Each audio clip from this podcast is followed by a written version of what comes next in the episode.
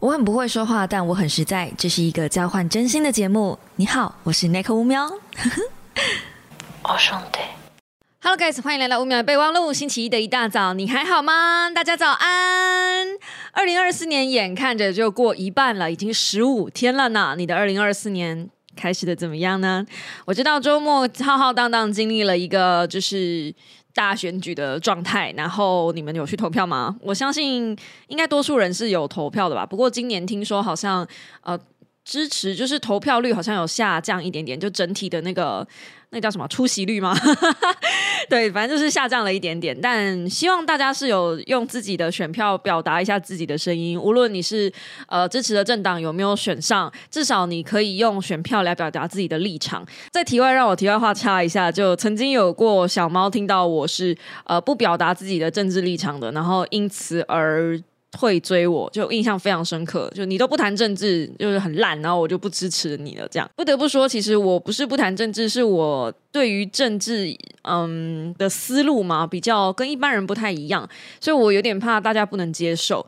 那也不要告诉我说，哦，现在是民主政治啊，就好像言论自由，大家都可以有自由表达的权利，我们都会尊重包容。假赛啦，就是你看到网络上那些大家在那边互相攻击来攻击去的，你觉得会包容吗？我真的觉得网络上大家包容的声音并没有那么的。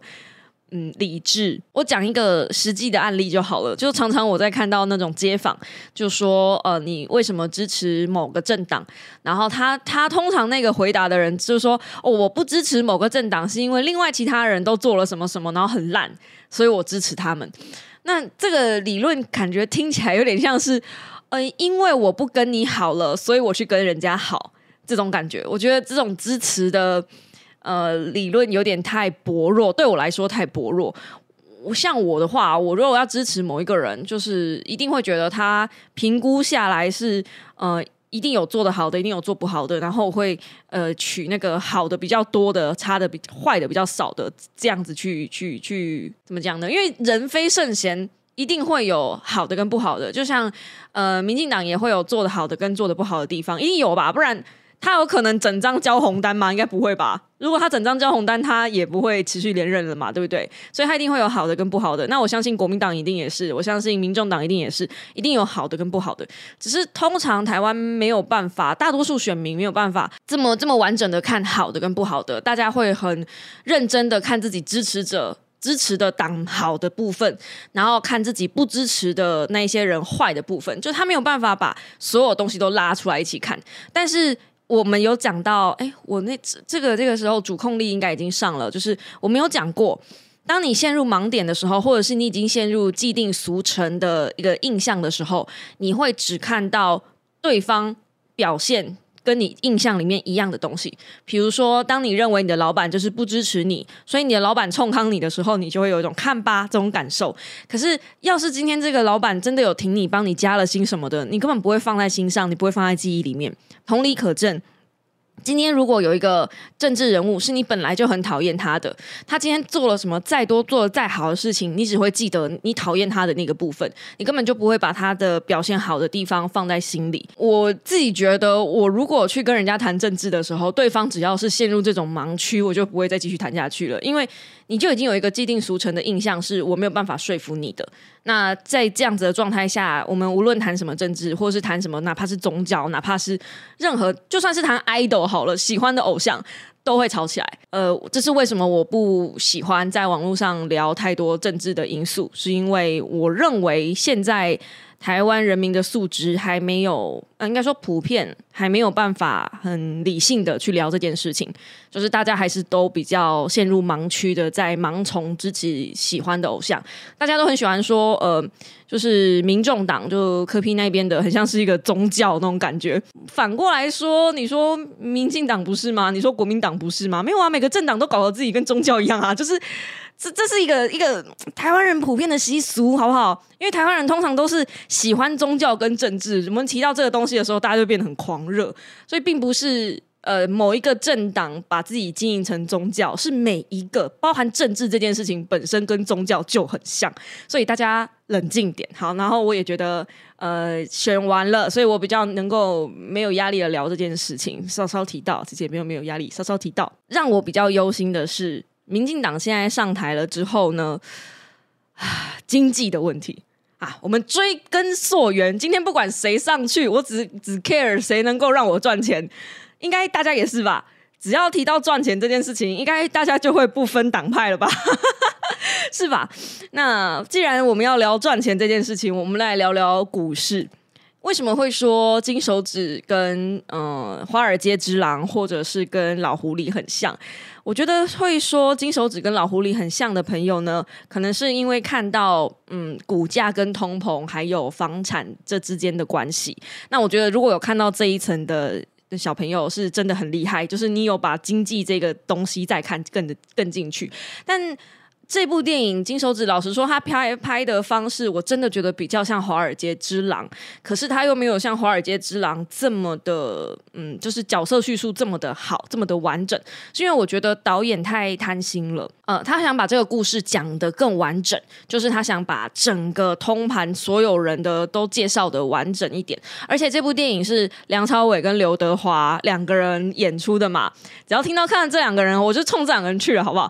就梁朝伟跟刘德华，你不。可能让他们的戏份是呃谁某一个人的比重比较重，但如果我觉得今天如果只是刘德华或是梁朝伟单纯一个人来演的话，会比他们两个人演的更好。因为如果今天是梁朝伟一个人演出，或者刘德华一个人演出，那他的比重跟戏份就会变多，势必这个角色成长曲线跟角色营造的细腻度也会变多，也会变得更好。很多很多的香港知名的影星，包含任达华啊、陈嘉乐啊，就是你可以看到很多当年就是活跃在港片里面的人，其实现在还是很活跃的那些演员，一线演员。这部片真的超多大咖，所以论演技来说，各位是完全可以放心进去好好享受，那个沉浸感很够。然后这部片的美术指导，哇塞，也是超级厉害，里面很多的电影的那种叙事手法，我自己觉得因为。美术加分很多，那开始讲缺点。哎，优点这么快就讲完了吗？OK，好，缺点我不喜欢这部片的，嗯，拍摄风格有点太像是很多很多的 TikTok、抖音聚集在一起。如果你去看，你就会知道，它其实很多东西都。跳的太快了，或是很多东西都提到一下，然后就可能没有再提了。它的呃叙事延展性没有办法往上延伸。对，可是因为梁朝伟跟刘德华救了这部片百分之六十，所以我基本上就是进去里面看那两个帅哥的。好帅，真的好帅！本来我那时候看预告片的时候，还想说，哈，梁朝伟大部分都戴墨镜，会不会就是减分？很就是嗯，因为梁朝伟就是要看他那个你知道电眼嘛。哦，不是哎，他戴墨镜还是可以把他的眼神演得很好哎，我的妈耶！就如果真的梁朝伟是个骗子的话，我可能会让他骗财，还要骗色这样子，就 把我的财丢给他，然后顺便便把衣服脱了，说你那个色要不要顺便一下？对他不要，我还要硬逼他要，这样你要拿我的钱就要先骗我的人，这样 OK 好。可是毕竟《华尔街之狼》呢，他在拍的是呃里奥纳多饰演的那个乔登贝尔福的一生，我觉得啦比较像，所以他的嗯主轴我觉得抓的比较好，然后也比较完整。但金手指我就觉得他比较像是在拍嘉宁案，就是他在拍案件，所以他拍案件的话呢，因为嘉宁案如果你去了解他的历史背景的话，嘉宁案的。收尾很潦草，而且他整个案件的调查过程中间有很多东西都讲不清楚，也没办法调查。可我在想，不是因为当时的检方没有没有能力，是就是当时的检方可能。真的没有办法再查下去，他背后的势力太大，或是案件可能太复杂。听说那个时候调查团是真的有到一百多人，甚至有检方因为那个时候调查压力太大去自杀的，这么夸张。而且他那个案件调查了很久，好像调查了四十年吧，还是二十年，反正就中间真正的那个调查局，就是调查这个主建案的人呢，总共换了三个人。不是像电影那样子，从头到尾都刘德华一个人负责，并不是，他们中间换了三个人，而且他们还有分贪污的跟呃骗财骗色的，嗯，骗色骗财的，就是诈骗的，所以有分两边，因为他们还有涉嫌贪污跟贿赂嘛，就是要贿赂一些法官什么的轻判等等，反正总之嘉宁案复杂到它并不是一个可以。呃，用一部电影两个小时就讲完的事情，但导演决定切入的方向是嘉宁案。如果今天这个片切入的方向是陈毅演的一生，可能比较简单一点，或者是刘启源就是呃廉政公署的调查主任的一生，那可能更简单一点点。而偏偏就不是，他就是要讲嘉宁案。那因为他讲嘉宁案，才有办法同时找梁朝伟跟刘德华。你要想，如果今天他切入的重点是陈意言或者是刘启源的角色的话，就不太可能找梁朝伟跟刘德华，可能是梁朝伟 VS 某一个星比较小一点的影星，或者是刘德华 VS 某一个比较名不见经传的影星，这样就是你知道他那个比重角色比重就不太一样，因为你要把大部分的镜头都给他们嘛。好，所以呢，我自己觉得缺点是这样子，它的故事剧情有点太破碎，但也因为它很破碎，所以节奏很快。在前期到电影的中间的时候，我觉得看的舒都很舒爽，就它节奏很快嘛。到后面就慢下来了，然后最后的结局也很。如果你没有看《加尼案》的话，他的历史其实他就是那个诈骗案的本人祖先，其实是。被轻判的，他很多的案件都是无罪释放，或是关键证据不足释放等等，他很多都没有被判罪。他最后认罪的那一条是，呃，好像是贿赂案吧，只判了三年的样子。他诈骗了香港人一百多亿，然后只判三年。某种程度上来说，我觉得陈意言这个角色有很多值得学习的地方。我今天讲完自己都嘴软啊。我们真的要去学习一个诈骗的骗子吗？可是我我跟你们讲，就是在这一部电影里面，我学到三件很重要的事情，我觉得一定要分享给各位小猫。这些事情是。我那个善良的家庭，我那个善良的母亲，从来没有教给我的。就是我妈，如果今天知道我今天要跟你们讲这些事情的话，她一定会很摇头晃脑这样子。她一定会觉得说：“女儿啊，你怎么今天变成这个样子？”那，那是都是被梁朝伟带坏的。因为我很想要让他骗财骗色。好，那我们金手指学到的三件事情，第一件事情是形象真的很重要。所谓人要衣装，佛要金装，是不是？梁朝伟那时候刚开始在演，就是这部电影刚开始的时候，他就扮演一个好像很有钱的提督，然后呢，他要去下标一块土地，那块土地呢，可能原本价值只值三百万，然后人家要出四百万跟他买，还是三百万跟人那个跟他买。那梁朝伟的雇主呢，就是那个地主本人，他请梁朝伟来演一部大戏。就是有人要愿意出九百万这么多来跟他下这个土地，然后他就把那个原本说要出三百万买钱买他土地的那个人就搁置一边嘛，因为有人要出九百万，我干嘛要卖你这个三百万？那这个出三百万的这个人就有点慌张了，他本来想说可以用低于市价的方式去收到一块地，没想到居然有人要出九百万跟他抢，这时候他就去探查，就去探查这个梁朝伟到底是真的很有钱，还是只是个幌子。梁朝伟发现对方在跟踪的时候，他就默不出声，告诉司机说往前开，开到很一个知名酒店停下来，然后放他进去下车。这样，那放他下车之后呢，他就进到餐厅跟服务生讲说：“给我一张最大的桌子。”他就真的一个人坐在一张圆形大桌，然后请服务生给他一根雪茄。那他时候他看到那个出三百万的。傻子盘子走进来，他就当着那个盘子的面前给那个服务生一百块港币的小费。与此同时，那也是他身上所有的钱。没错，他身上那时候只有一百块港币，他就把这一块钱给他。哦，那那个盘子看到他出手这么阔绰，哇，一下子给一百块港币这么多的小费啊，然后就坐下来愿意跟他谈。最后谈呢？原本他出九百万买那块地嘛，就说那你不要啰嗦，我七百万卖你啊，你就不要管我用多少钱买那块地，反正我七百万卖你。那梁朝伟就说好吧，啊。那其实梁朝伟根本没有七百万嘛，他也根本没有要买那块地嘛，所以他就消失了嘛。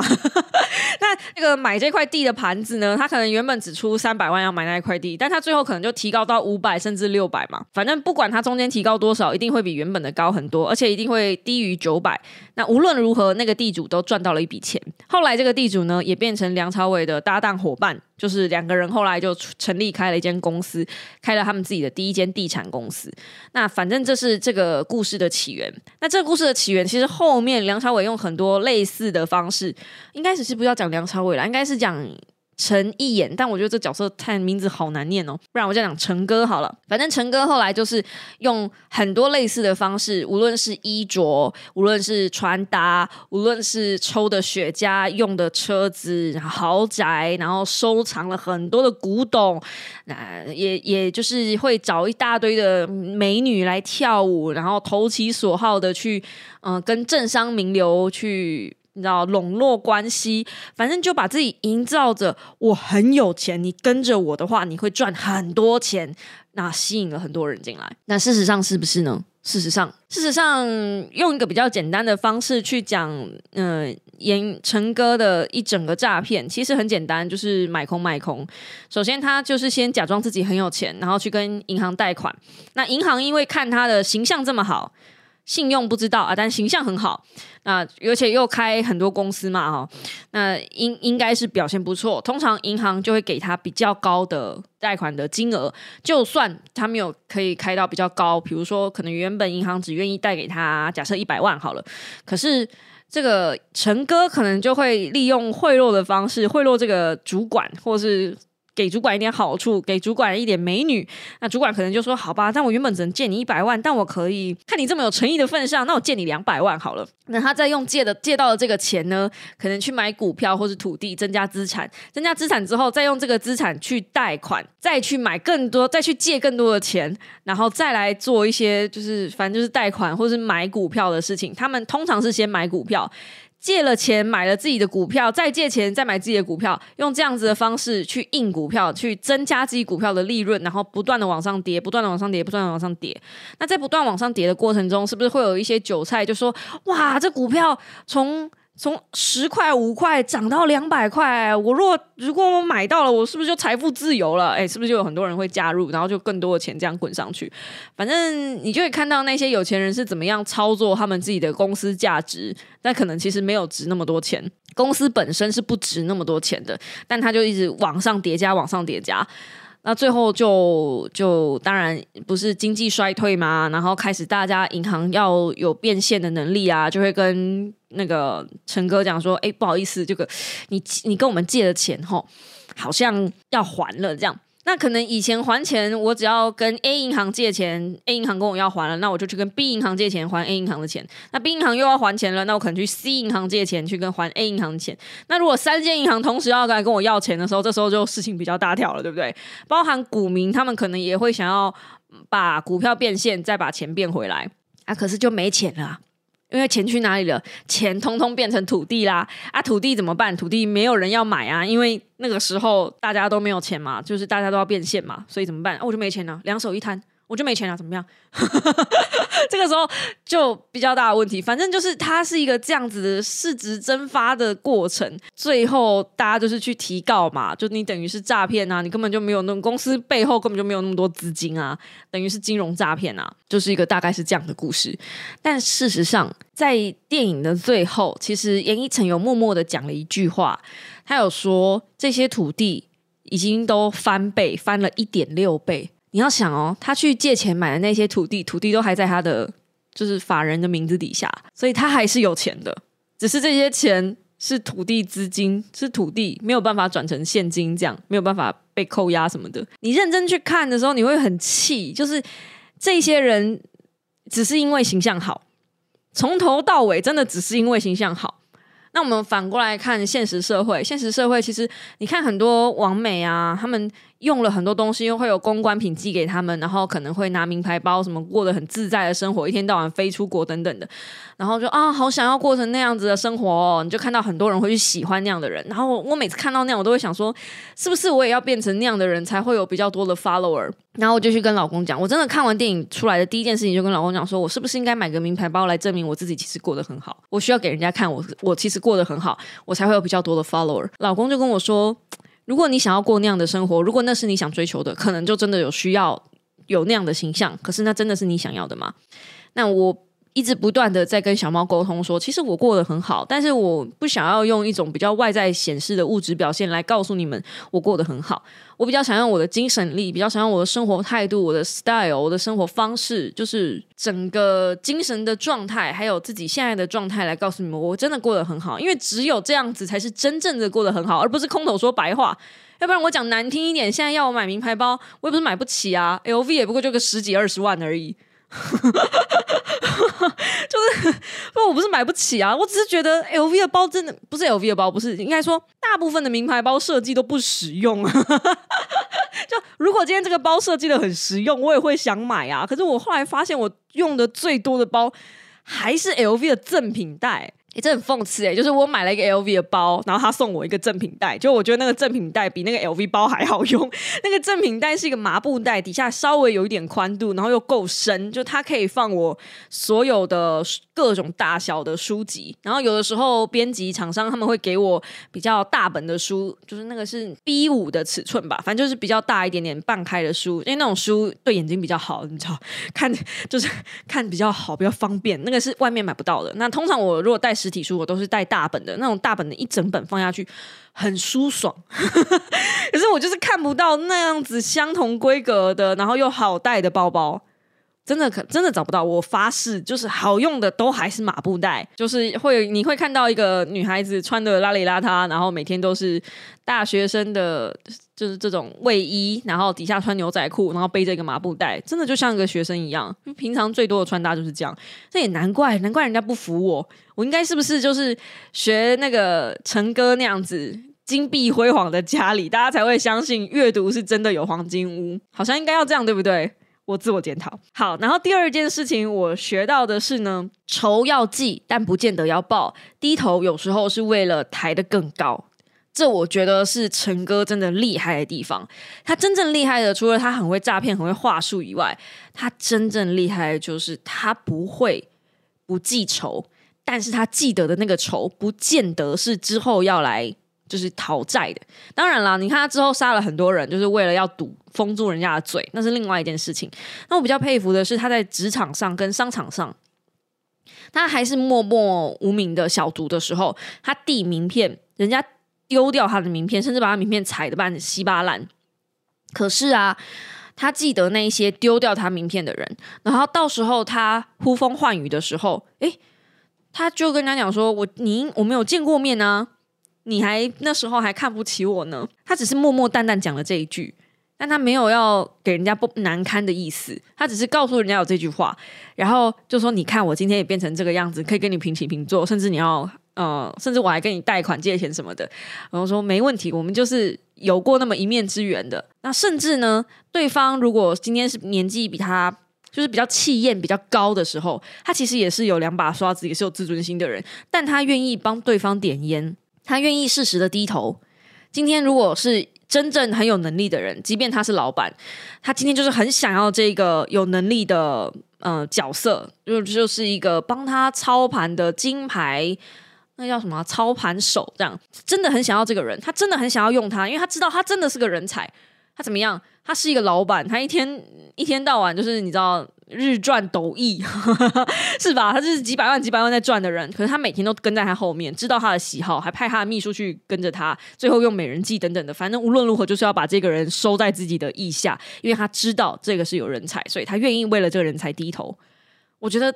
这是我办不到的事情，我觉得这真的很值得学习。就是每次人家只要得罪我的时候，或是我觉得我不被尊重的时候，我就很不想再跟这个人合作了。即便合作这件事情对我可能是有益处的，那真的是因为看完这部电影之后，我破天荒的去跟了一个看不起我的出版社合作。只是因为我知道这个机会可能对于我的未来有点帮助，我希望是啦，好不好？就是我有打破一下自己的这个小小的比较硬的原则，不然我本来是只要对方看不起我或是欠我钱的话，我本质上就是不会想要跟对方再继续合作了，因为这是我的呃交易原则。就你还跟我还欠钱，我就不可能再继续跟你有下一笔的交易。我觉得这很基本。你你也不可能去麦当劳买一个餐，然后跟他讲说：“哦，我还没有钱呢，不然我先把这个餐吃掉，然后我下个月再给你这个餐费。”不是吧？就是既然麦当劳交易不是这样，那为什么我们自媒体交易会变成是哦，你还欠我钱，但是你会持续不断的在跟我 order 东西呢？好像有点怪。但呃，我跟老公讲这件事情的时候，他就说：“不过你看人家陈哥 陈一言，他是不是就为了他未来的好处，他知道未来可能会有点帮助，所以他愿意先为了这点事情吞下一点，先牺牲一点。所以可能确实，我们做人有些原则是可以稍微再软一点点的。这个仇要记得，但不见得要报。”嗯我我我我学习到了，然后最后呢，学习到的一点是，我觉得真的真的真的很难的这个东西呢，我觉得大家为了这件事情，你们真的可以进去戏院看一下，呃，梁朝伟跟刘德华。哦，这有点难哦，我我我我稍微写看念一下我的笔记，就是出事了也要冷静以对，不放手，坚持，迟来的正义不见得是你想象的样子。好，这有分两件事情。首先是出事了也要冷静以对，在这个过程中，呃，梁朝伟跟刘德华的攻防战，就是陈哥跟刘 Sir 的攻防战呢，其实非常非常精彩。那两边是轮流出事情，好不好？不论是陈哥这边被逮到把柄，或者是刘 Sir 那边可能出了一点人身上的安全，两边是同时间出状况的。但是你可以看到，他们两边都没有失去冷静。就是他们两个人单独对戏的时候，有很多时候都是话中有话，但从来没有剑拔弩张，很厉害。就是那种高手跟高手之间对决的时候，你可以看到人人高到一定的程度的时候，不会带脏话，就是不会就说我现在上来我就要弄给你死。有一幕我觉得很精彩，可是有点小小的算暴雷吗？就是在呃，我觉得这个是预告片的的小。算是小影小影子，但我如果把这影子破了，不晓得大家会不会还愿意进去看。有一段是梁朝伟愿意，就是陈哥愿意给刘 Sir 一点点好处，就包含说哦，你的女儿不要出国留学吗？哦，你只要挂在我们这个嘉文集团底下的这个奖学金哦，看他要去去哪里都可以啊，就是这是小意思什么的，让他愿意赞助留学生等等的。其实这就是某种程度上的贿赂。然后这时候刘 Sir 给他下了一个圈套，是那如果我愿意帮你解套的话，你愿意给我多少钱？然后那时候他们两个退开，我说的冷静哦。不是那种生气，不只是生气的冷静，而是那种你知道对方上钩了，你以为对方上钩了，你还是要仔细观察对方到底有没有上钩。大家失去冷静的时候，都会记得我们要冷静，对吧？生气的时候，我们都会记得，好，现在在生气，我不要在气头上做出决定。我觉得这是最简单的控制情绪。可我觉得那一幕真的太强了，那一幕是刘 Sir 下了一个圈套给陈哥，他让陈哥以为我。我是一个可以被收买的人，那你要出多少价钱？可是这时候，陈哥看了刘 Sir 一眼，他看出来，就是他他够冷静的分析说不对劲，你这个人不是一个可以收买的人，你现在是在套我话。我如果现在开价了，就坐实了那个第一个就是那个叫什么贿赂案的证据了，就有证据了。所以我现在不会给你任何好处。那个一瞬间要判断出这件事情哎，所以他退开，然后他对。刘 Sir 大笑，然后就这样指着指他，然后就哈你这个王八蛋这样。这一幕他就只是这样而已，他没有完全的解释出来。可是我觉得这是整部戏里面我第一次有第一个点让我觉得哇哦。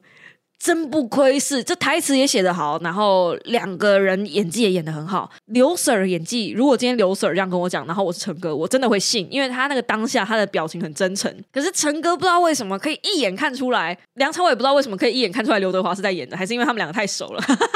反正就是就是陈哥一眼就看出来刘 Sir 是在演的，他是在套话。这种就是要冷静才有办法判断。我们人在生气的时候，都很容易记得要冷静。可是问题是，我们在得意的时候，或是我们在觉得对方已经上钩了的时候，我们在开心、过度开心的时候，也会忘记要冷静。所以出事的时候要冷静，这个是出事了，是包含的所有事情，无论是大喜或是大悲或是大怒，都要记得回到中间值才能做判断。然后后面那个不放手、坚持迟来的正义，不见得是你想象的样子，是我针对。呃，刘 Sir 写的，其实我觉得刘德华演的角色很可惜。那因为这部《金手指》，他当初是参考香港的嘉宁案这个案件去翻拍的，已经是一九八零年的事情了。当初侦办这个案子的人呢，其实有三个主判人员，然后当初也分成贪污跟呃洗钱这两个大方向。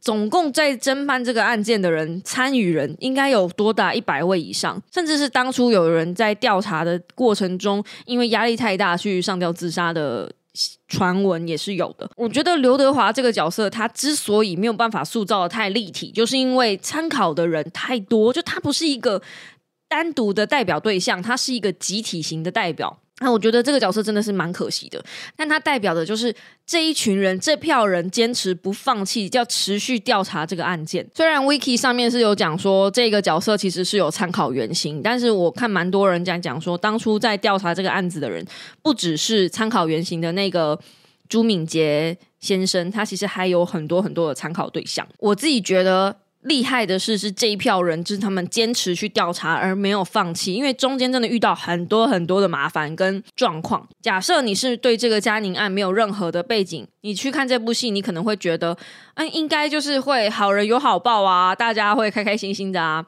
但目前为止，就我所知，历史上的所有金融诈骗案，最后那些小股民是都没有拿到东西的。你被骗钱了，就是被骗钱了啦，那个钱是拿不回来的。没有所谓的真正的正义跟公平，这件事情是不存在的。讲难听一点，就是连小学生都知道，就是在学校里面都不见得有公平正义了。你怎么可能在社会这种大染缸里面追求公平正义呢？所以最后的判决跟最后收尾的。强度在这部电影里面是非常非常薄弱的。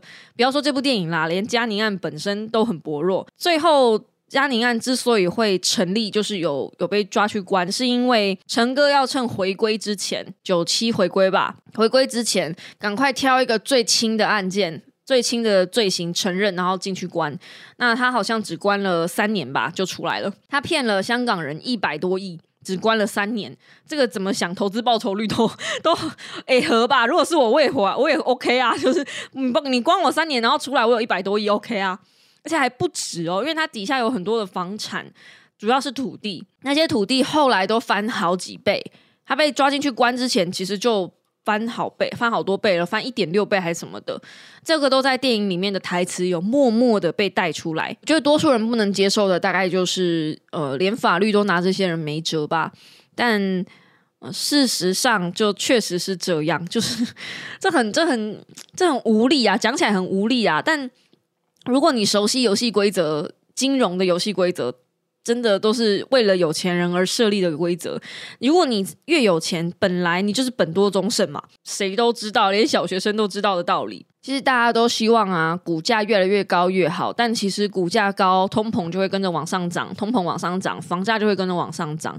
台湾人一直在希望说，我们的股价就是往上的提升，同时又在另外一边喊说，哦，房价一直下不来，好好，就是压力，生活压力很大。